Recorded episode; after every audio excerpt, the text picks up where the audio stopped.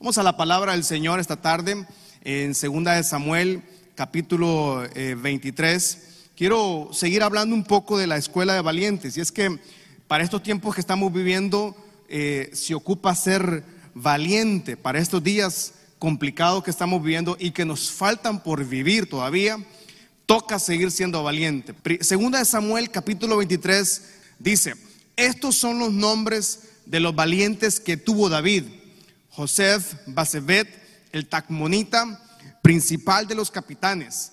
Este era Adino el Esnita, que mató a 800 hombres en una ocasión. Versículo 9 dice, después de este había otro de los valientes de David que se llamaba Eleazar, hijo de Dodo, Aoita, uno de los tres valientes que estaban con David cuando desafiaron a los filisteos que se habían reunido ahí para la batalla y se habían alejado de los hombres de Israel, dice. Luego dice, este se levantó, estamos hablando de Eleazar, e hirió a los filisteos hasta que su mano se cansó y quedó pegada su mano a la espada. O sea, este hombre guerrió, peleó hasta que su cuerpo dijo no, ¿verdad?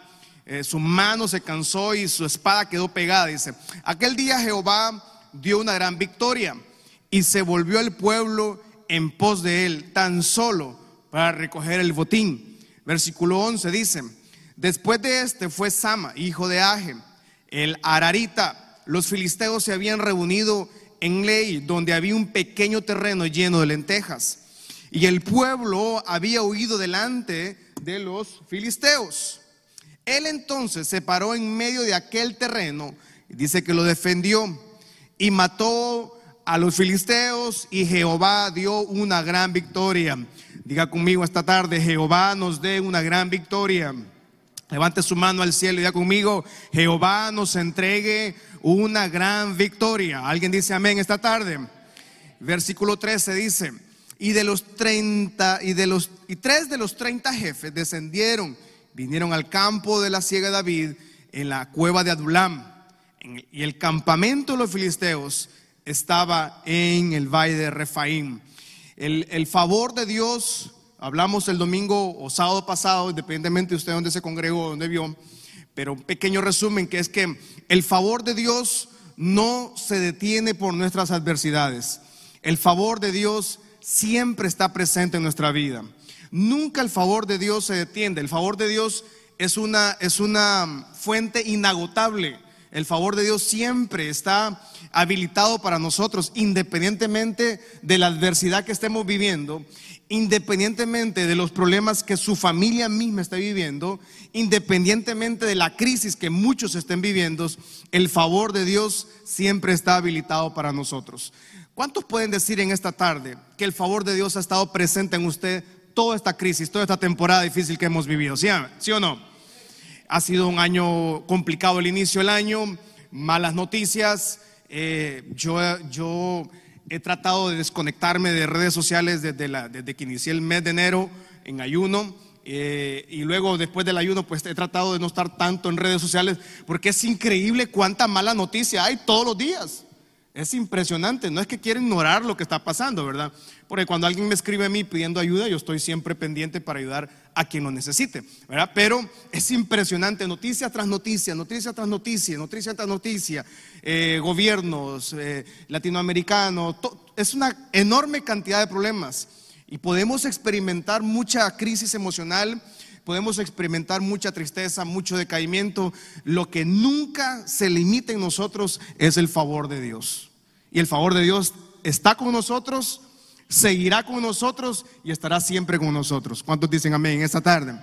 Todo lo que, todo lo que experimentamos nos afecta de acuerdo a la perspectiva. O sea, todo lo que nosotros, usted y yo cruzamos, siempre vamos a cruzar diferentes temporadas, vamos a cruzar diferentes situaciones, pero la diferencia está en la perspectiva que los hijos de Dios tenemos frente a las adversidades Eso es muy distinto. El hombre y la mujer que no tiene a Dios, las cosas, la, perspectiva de este tipo de personas las ve muy distintos a como usted y yo vemos las cosas. En otras palabras, quiere decir que nosotros siempre entendemos que toda adversidad que estamos cruzando tiene un propósito divino. ¿Cuántos pregunto esta tarde? Levánteme la mano todos aquellos que están cruzando una adversidad en su vida. Levánteme la manito, por favor. Adversidad grande, pequeño, mediana. Es una adversidad. Ah, llámese económica, llámese familiar, llámese emocional, llámese relacional, eh, llámese de salud, ¿verdad? Todos de alguna forma encontramos alguna adversidad que nos toca cruzar en el camino. La diferencia está en que los hijos del Señor entendemos que las adversidades tienen un propósito divino. ¿Cuál es el propósito divino? Bueno, ahí es donde el hombre y la mujer del Señor entiende que solo con la mente de Cristo es posible discernir las temporadas que estamos viviendo. Las temporadas, hermanos, van a estar siempre para los, para los hombres y mujeres. Las temporadas buenas, las temporadas malas, las temporadas de crisis económica, las temporadas de salud, las temporadas de problemas familiares, problemas matrimoniales. La gran diferencia está en que el hombre y la mujer, lleno de la unción del Espíritu Santo, logra comprender que en toda adversidad siempre hay un plan del Señor para nosotros. Todo, en cualquier circunstancia que usted y yo estemos viviendo, el hombre del Señor, la mujer del Señor, que tiene la unción del Espíritu Santo, entiende que toda adversidad que está cruzando, Dios tiene un gran propósito para nosotros. ¿Cuántos pueden decir esta tarde, Dios tiene propósito para mi vida? El propósito del Señor. ¿Cómo entendemos ese plan del Señor entonces? También dice, pastor, ¿y cómo entendemos que Dios tiene un plan, un propósito, aún en medio de una crisis, aún en medio de una circunstancia adversa, solo con la mente de Cristo? Primera Corintios 2, 12 al 16. Dice 1 Corintios 2, 12 al 16.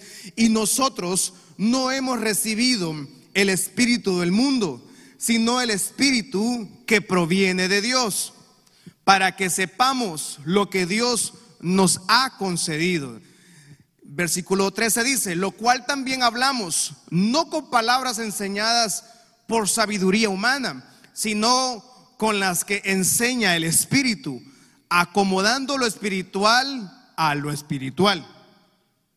Pero el hombre natural no percibe las cosas que son del Espíritu de Dios, porque para él son, dígalo conmigo ahí, para el hombre que no tiene el Espíritu de Dios son una locura y no las puede entender porque se han de discernir espiritualmente.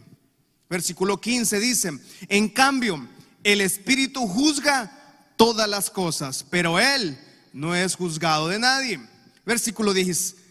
Porque ¿quién conoció la mente del Señor? ¿Quién le instruirá a él? Mas nosotros tenemos la mente de Cristo. Vaya, póngase su mano aquí en su mente y diga conmigo, yo tengo la mente de Cristo. Es la gran diferencia que el apóstol Pablo hace entre una persona que no tiene al Señor, que no tiene el Espíritu Santo, que no tiene revelación, no tiene discernimiento. Él hace una diferencia y dice, el hombre natural no puede entender las cosas que Dios está haciendo porque su mente es totalmente llena de pecado, llena de maldición, llena de, llena de limitante emocionalmente, limitada físicamente, limitada espiritualmente. El hombre del mundo entonces, según el apóstol Pablo nos, nos dice en 1 Corintios, no entiende que en, una situación adversa Dios tiene planes de bien para nosotros. Solo Dios puede hacer que en una crisis haya bendición. Solo Dios puede hacer que en, una, en un momento de tristeza Dios traiga júbilo a su vida. Solo Dios puede hacer que nos levante esta temporada complicada que las naciones están viviendo. ¿Cómo lo logramos eso? Cuando usted y yo entendemos que tenemos la mente de Cristo. Levanta su mano al cielo, por favor, y cierre sus ojos esta tarde. Y, ahí con sus ojitos cerrados y sus manos al cielo, ya conmigo, Señor, ayúdame a tener revelación de cómo obtener la mente tuya, cómo discernir, cómo ver las cosas a través de la mente tuya, cómo logro asimilar que necesito tener la mente tuya, Señor. La mente de Cristo entonces siempre va en contra de la sabiduría humana. la mente de Cristo. La mente de Cristo es sabiduría del Señor. Solo que, ¿cómo se vuelve en nosotros verdad la mente de Cristo? Cuando entendemos que hay revelación. La revelación del Señor en nosotros comprende que en una temporada crítica el hombre sin Cristo reacciona diferente que el hombre y la mujer que tiene al Señor. Es muy distinto la reacción, la perspectiva, los pensamientos, las palabras, las acciones son muy distintos a una persona que tiene la revelación del Señor y a una persona que tiene la revelación pero el enemigo. La mente de Cristo solo se percibe a través del Espíritu del Señor. El, hombre que no entiende, no tiene el Espíritu de Dios, nunca va a entender qué va, qué va a pasar, qué va a suceder. ¿Cómo se obtiene la mente de Cristo? Pues número uno, se obtiene a través de la fe salvadora. Eh, asegurémonos que usted y yo tengamos nuestra salvación en el Señor, no tengamos una religión, que no, no, somos miembros de una iglesia, porque el hecho de ser miembro de la iglesia, el hecho de que yo sea pastor, predicador, no asegura mi vida espiritual, no asegura mi salvación. ¿Ok? Es importante que todos estemos seguros que nuestra salvación está en el Señor. Amén. O sea, entendemos que la mente de Cristo, los primeros pasos, se obtiene con la, con la fe salvadora. Número dos, se vive bajo la influencia de Dios. Como un hombre y una mujer vive en la pandemia, en la crisis, en la adversidad, en la enfermedad, en la muerte, en la crisis económica, vive bajo la influencia de Dios. Número tres, el quien tiene la mente de Cristo, en él mora el Espíritu Santo.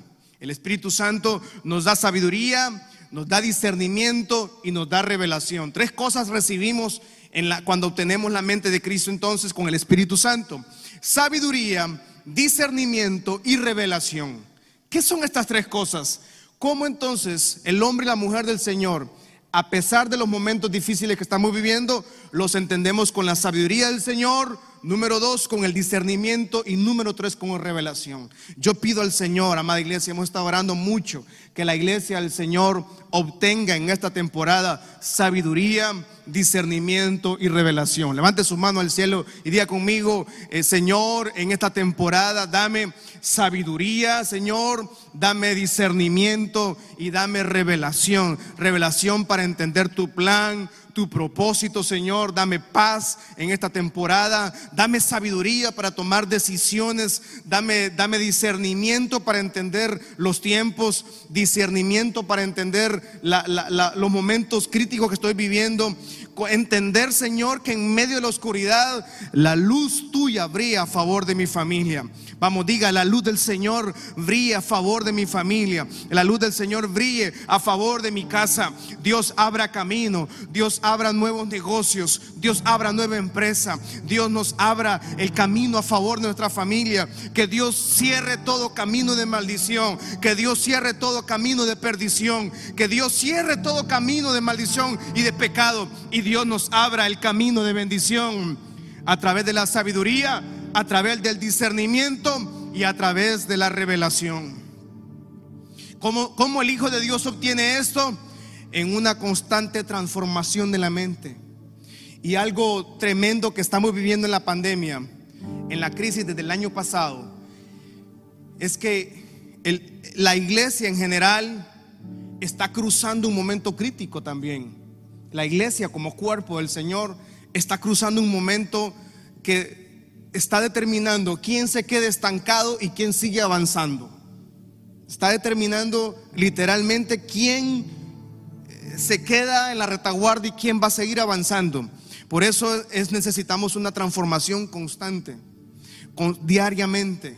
Señor, este año estamos en un momento complicado, Padre, pero bueno, danos sabiduría, dame discernimiento, Señor dame, dame revelación de lo que está pasando, de lo que tengo que hacer, Señor. Dame, discernimiento para entender que a pesar de la, crisis, yo puedo entender que en medio de toda crisis algo grande hará, Dios en nuestras vidas. Y la palabra y la oración para esta tarde es que con la mente de Cristo logremos entender que en medio de toda esta crisis, el poderoso de Israel sigue estando con nosotros. El Todopoderoso de Israel sigue estando con nosotros. Alguien dice amén esta tarde. Y encontramos entonces a, estos tres guerreros que un día no tenían la mente de Cristo. un día tenían una mente en 1 Samuel 22, 1 al 5, que hablamos de estos tres guerreros. Un día la mente de ellos era una mente de aflicción. Ellos tenían, estaban afligidos, estaban endeudados y estaban amargados de espíritu. 1 Samuel 22, del 1 al 5. No lo vamos a leer por tiempo. Pero dice que David está huyendo, llega a la cueva de Adulán. Y a la cueva de Adulán llegan 400 personas, de entre los cuales estos tres guerreros, José, Basebet, Eleazar y Sama, tres valientes de David, tres hombres importantes en la vida de David. Estos tres hombres quedaron grabados su nombre en Primera Samuel, en Segunda Samuel, en Primera Crónicas, quedaron grabados como tres valientes. David tuvo muchos guerreros en su ejército. David tuvo un ejército eh, gigantesco, poderoso, guerreros valientes. Pero los tres principales de ellos, graves esos nombres. El primero se llamaba José Basebet, el otro era Eliazar y Sama. Un día ellos no tenían la mente de Cristo, no tenían discernimiento, no tenían revelación, no tenían sabiduría.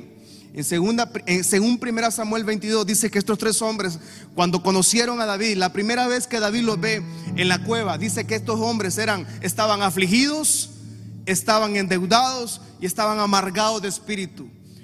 ¿Qué cosas les habrá pasado a estos hombres para haber llegado a un momento en su vida que estaban afligidos, estaban endeudados y también estaban amargados de espíritu? Usted puede imaginarse, estos hombres estaban frustrados, estaban fracasados, estaban arruinados, estaban totalmente en una, viviendo una tragedia ¿Cómo llegarían estos hombres a la cueva de, a la cueva de Adulán? ¿En qué momento de su vida habrán perdido los sueños? ¿Habrán perdido la identidad?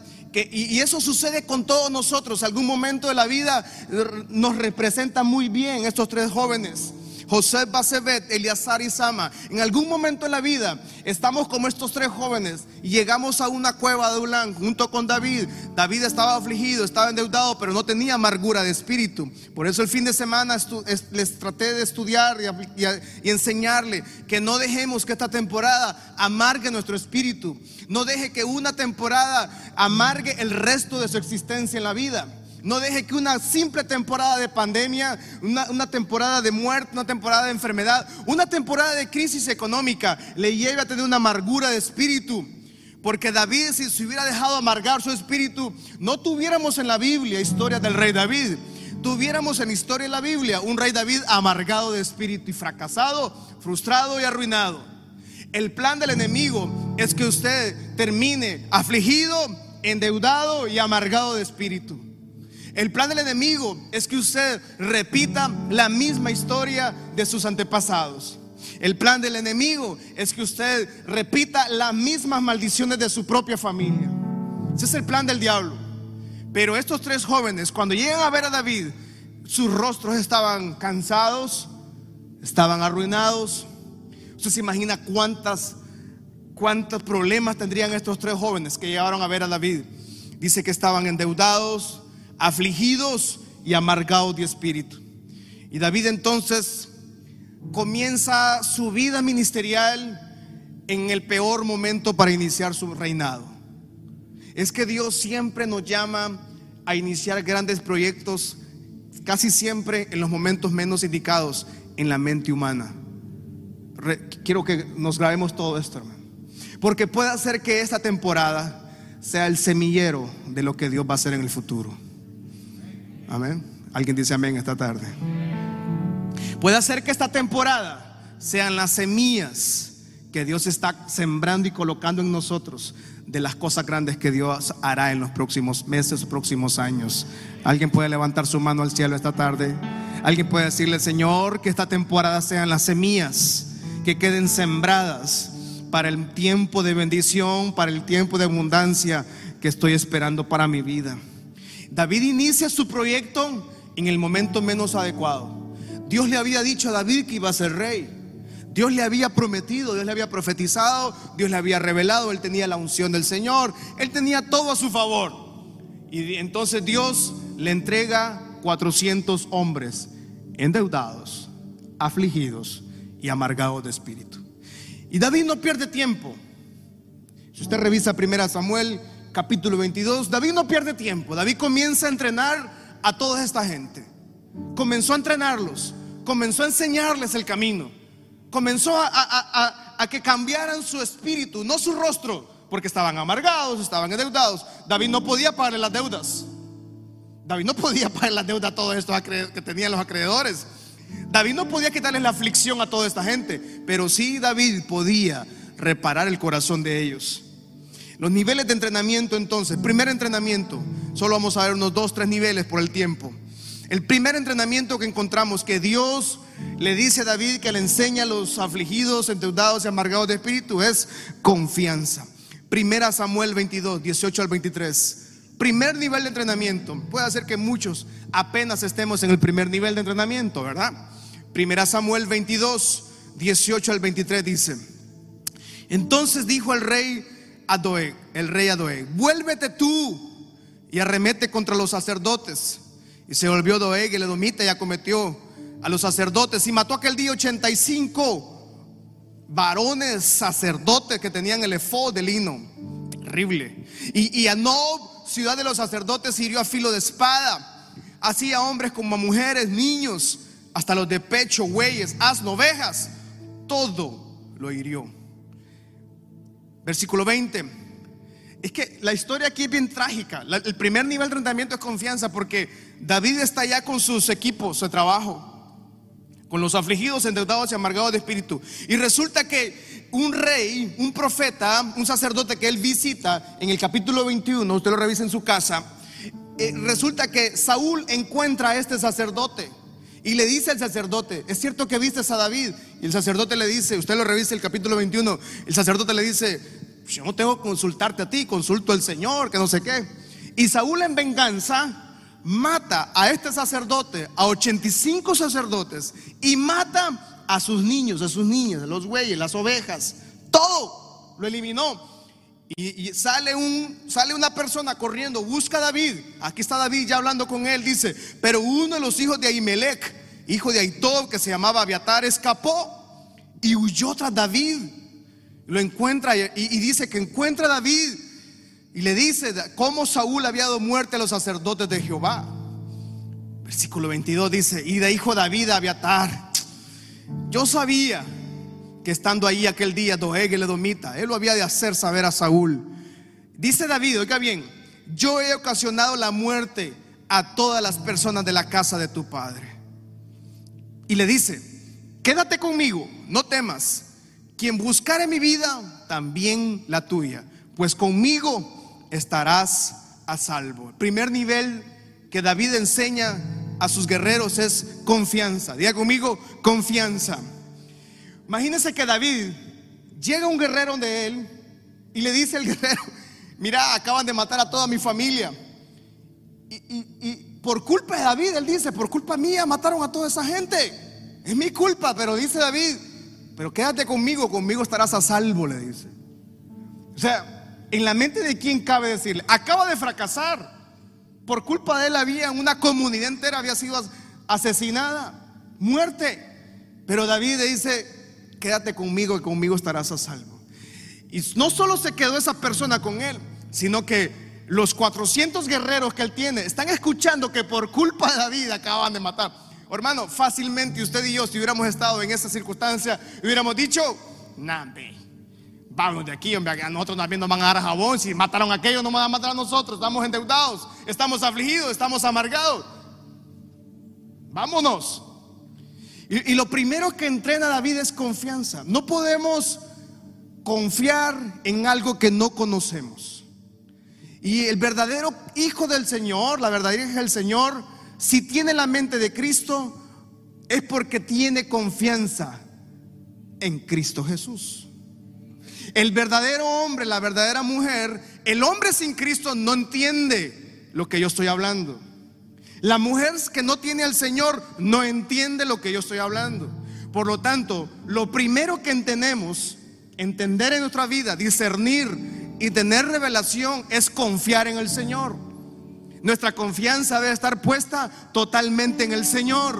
Mi confianza está puesta en el Señor, no en un presidente. Mi confianza está puesta en el Señor, no en un jefe de la empresa. Mi confianza está puesta en el Señor, no en un pastor. Mi confianza está puesta en el Señor, no en el familiar de los Estados Unidos. Mi confianza está en el creador de los cielos y la tierra. Mi confianza está en el Padre celestial. Su confianza está en el Rey, en el Dios todopoderoso, quien hizo los cielos y la tierra. En ese está nuestra confianza. En nadie más podemos poner confianza. Pero alguien que tiene confianza en alguien es porque le conoce. Es porque tiene relación. Es porque conoce. Y algo que debemos crecer en esta temporada es en conocer al Señor. Y por eso dije al inicio, la pandemia ha reflejado lo que mucha gente tenía en su corazón no quieren del Señor, abandonaron, enfriaron su fe. Y esta fe que tenemos no es una fe hecha de manos de hombres, es una fe en el Todopoderoso. Diga, conmigo esta tarde, mi confianza está puesta en el Señor. Amados, ¿usted se hubiera quedado con David en ese momento? ¿Usted se hubiera quedado con David escuchando que acababan de matar a, 85 sacerdotes por la culpa de David, si hubiera quedado usted con él, posiblemente no. Posiblemente no, mi amor, me voy. Y la gente que está con David y el, discípulo nuevo que se adhiere a él, por eso David le dice, quédate conmigo, porque conmigo estarás a salvo. Pregunten esta tarde, usted como padre de familia, como hombre del Señor, puede decir eso a su familia, quédense conmigo porque conmigo estarán a salvo. Tiene la valentía, tiene el honor, tiene los principios, tiene el carácter, tiene la mente del Señor, tiene la autoridad del Señor para decirle a su casa, tranquilos, quédense conmigo porque conmigo están bien. ¿Cómo hace un hombre, una mujer? ¿Cómo una mujer, un hombre puede decir eso? Cuando esa persona ha rendido su vida a los pies del Señor.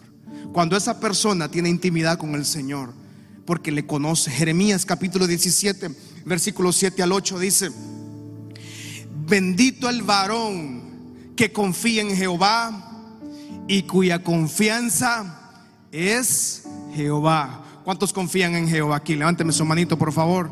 Entonces diga conmigo, bendito soy porque confío en Jehová. Diga conmigo, mi confianza es Jehová. ¿Cuántos pueden dar gloria a Dios que su confianza es el eterno Dios de Israel? Vamos, denle fuerte ese aplauso al Señor. Mi confianza está puesta en el Señor. Y aunque venga temporada, venga pandemia, venga inundaciones, venga terremotos, vengan angustias, venga la muerte, venga enfermedad, venga crisis en la familia, venga crisis en los hogares, crisis en el barrio, pase lo que pase. Jeremías 17:8 dice, porque usted y yo seremos como árbol. Vamos, versículo 8 dice, porque seremos como el árbol plantado junto a las aguas, que junto a la corriente echará sus raíces y no verá cuando viene el calor. Por eso es que la temporada complicada que estamos viviendo, tal vez no hay mucho fruto, pero nuestras raíces están siendo fortalecidas en el Señor. ¿Cuántos pueden decir amén esta tarde? ¿Cuántos pueden decir mis raíces sean fortalecidas? O sea, el crecimiento no es exterior, el crecimiento es interior. Y muchas personas en esta temporada simplemente estamos fortaleciendo nuestras raíces. Versículo 8 dice que junto a la corriente echará sus raíces y no verá cuando viene el calor, sino que su hoja estará verde y en el año de sequía no me fatigaré ni dejará de dar fruto. Vamos, levante su mano al cielo ya conmigo. En el año de la sequía estaremos dando fruto. Vamos, con su mano al cielo, Padre, yo oro en esta tarde, Señor, a tu pueblo fiel, a tu pueblo que ha venido a buscar de ti, Señor. Oro en esta tarde que en el año de la sequía nuestras raíces sean fuertes. En el año de la tribulación, nuestras raíces sean fortalecidas. En el año de la crisis, en el año de pandemia, en el año de enfermedades, en el año de muerte, en el año de crisis económica, en el año del miedo, del endeudamiento, de la fatiga, de, lo agitado que estamos En este año seremos como un árbol plantado, que nuestras raíces serán fuertes. Vamos, diga, mis raíces sean fortalecidas en el Señor. Todo problema que estamos viviendo, toda adversidad, fortalezca mis raíces en el Señor. Estamos anclados al Señor, estamos fortalecidos en el Señor. Y aún el año de la sequía daremos fruto. Vamos, alguien con sus ojos espirituales, levante su mano al cielo y diga, en el año de toda sequía, Señor, estoy seguro que mi familia, mi casa, daremos fruto en el Señor.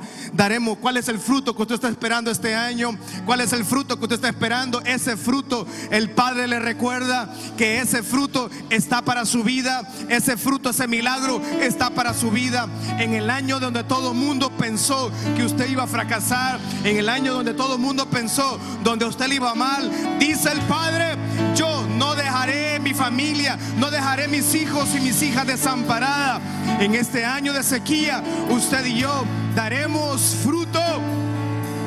¿Alguien le cree al Señor en esta tarde, Casa Michalón? Vamos. Confianza. Confianza en el Señor. Es una, es una confianza que a pesar de la temporada que se viva, siempre entendemos que nuestras raíces son más fuertes, que nuestras raíces son extremadamente fortalecidas.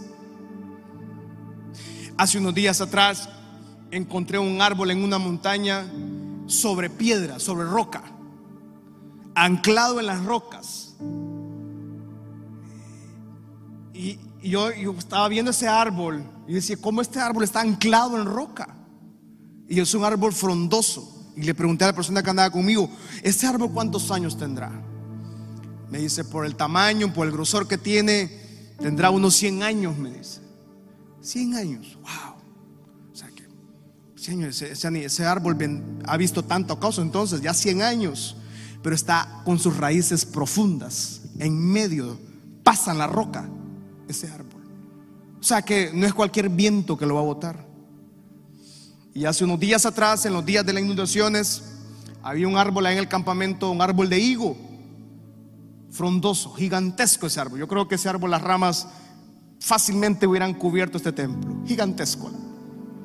En una de las noches que estábamos allá con la inundación y con las tormentas, escuchamos aquel estruendo, pero se arrancó obviamente era de noche, nos fuimos a ver. Al día siguiente salimos a ver. Y efectivamente el árbol de higo se había caído. Y nos dimos cuenta que sus raíces no estaban profundas. Sus raíces eran cortas. Estaba frondoso, gigantesco, verde. Sus ramas eran como todo este templo gigantesco. Pero sus raíces estaban pequeñas las inundaciones o los ríos o el vendaval de las noches de los huracanes del, noviembre pasado arrancaron ese árbol hermoso. Y le pregunté al Señor, el mayordomo de la finca, ¿cuántos años habrá tenido este higo? Y me dijo, Marquito, creo que unos 100 años. Ah, hombre, o sea que similar al árbol de la roca. ¿Qué diferencia hay 100 años en el árbol que tenía raíces profundas? Por eso es que usted nunca por eso es que no nos sentamos mal, porque usted dice, pastor, pero es que no ha avanzado, pastor, pero es que yo no veo avance, pero es que el, avance tal vez no se va a ver en esta temporada, es porque sus raíces están creciendo, están, rompiendo rocas abajo. No sé si alguien puede entender esta palabra en esta noche. Y es doloroso tal vez, es lento, el proceso es lento. Eh, puede ser angustioso incluso y no entendemos cómo Dios va a orar, pero es que las raíces están rompiendo rocas, abriéndolas, como comúnmente conocemos en las montañas, piedra de laja, que es fuerte, es filosa, y, y metiendo sus raíces. Pero cuando venga el tiempo de sequía, no sé si alguien le puede creer al Señor en esta tarde. Cuando venga el tiempo de sequía, dice Jeremías 17:8 no se va a fatigar. Pero cuando yo leo esta palabra y yo digo, Dios, híjole, quiere decir que aunque estemos en tiempo de sequía, dos promesas nos entrega el Señor. no habrá fatiga y número dos, no dejará de dar fruto. Confianza. ¿En, qué tiene puesta su confianza esta tarde en el, usted? ¿En qué confía esta tarde? ¿En qué tiene su, su mente? ¿En qué tiene su corazón? ¿En quién está confiando usted esta tarde? Dios tiene planes, Dios tiene propósitos, pero todo en la mente de Cristo nos enseña que toda adversidad es que nuestras raíces están creciendo y es un crecimiento interno, hacia adentro. Y ese crecimiento no se ve, no se nota, pero está siendo sólidamente fortificado en sus raíces. Y cuando ven el tiempo de sequía, no se fatigará y siempre dará fruto. No, el tiempo, las circunstancias no serán limitados en su vida en el sentido de dejar de dar fruto. Las adversidades, complicaciones, situaciones adversas siempre habrá fruto. ¿En quién confía usted en? ¿En quién está puesta su confianza? Porque aunque venga la sequía, el Hijo de Dios siempre está dando fruto. Yo quiero que nos grabemos esto esta tarde. Siempre va a haber un momento para dar fruto, para bendecir, para orar, para ministrar, para declarar palabra, para ver milagros, para levantar su familia, levantar sus hijos, levantar su economía. Siempre va a haber un momento para dar fruto. Independientemente, el mundo puede estar pies arriba, el mundo puede estar ardiendo. El Hijo de Dios, nuestras raíces estarán profundas, su hoja estará verde en el año de la sequía, no se va a fatigar y siempre usted y yo daremos frutos.